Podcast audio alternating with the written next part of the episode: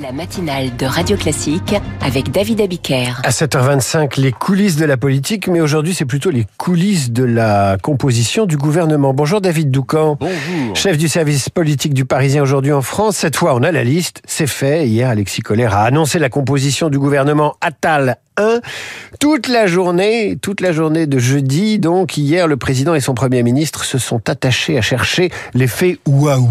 Oui, les deux hommes étaient d'accord sur ce point, mais pas entièrement sur le moyen d'y parvenir. L'idée de se séparer d'un des principaux poids lourds comme Bruno Le Maire, Gérald Darmanin ou Sébastien Lecornu n'aurait pas déplu à Gabriel Attal. Quel meilleur moyen d'affirmer d'emblée son autorité? Par exemple, il a proposé, il a poussé l'idée d'un remplacement de Gérald Darmanin par Jean Castex, euh, place Beauvau. Mais il a rapidement constaté euh, que le président n'était pas du tout sur cette ligne, qui avait euh, de toute façon déjà rassuré les. Pragmatique, Attal a vite épousé l'autre stratégie, celle de faire entrer des stars des pros de la politique et de continuer de surprendre avec la carte jeune sur certains postes habituellement réservés à des personnes plus expérimentées.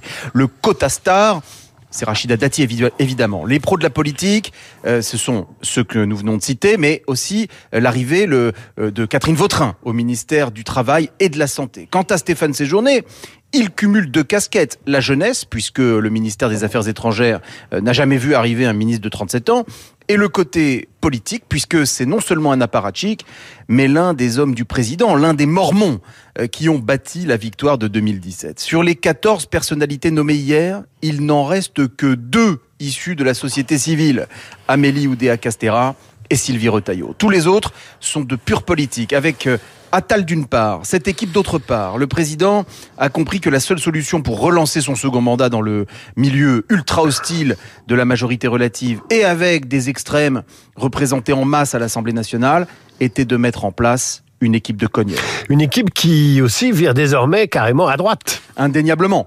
C'est à droite qu'Emmanuel Macron et Gabriel Attal ont trouvé les profils qu'ils ont jugés les plus efficaces. 8 sur 14. Mais nous verrons si le en même temps fait son retour avec la nomination prochaine de davantage de ministres délégués et des secrétaires d'État. Nous verrons aussi si l'équilibre interne à la majorité arrive la semaine prochaine, parce que pour l'instant ça grince en coulisses. Un seul modem, Féno, à l'agriculture, un seul horizon, Béchu, à l'écologie. Édouard Philippe a passé la journée dans son bureau du Havre euh, hier au téléphone pour essayer d'influencer les choix, mais sans aucun succès. L'un de ses amis nous raconte son agacement, je cite, Autant il a trouvé la nomination d'Attal audacieuse, autant il a jugé la composition du gouvernement surprenante. Les choses sont très claires.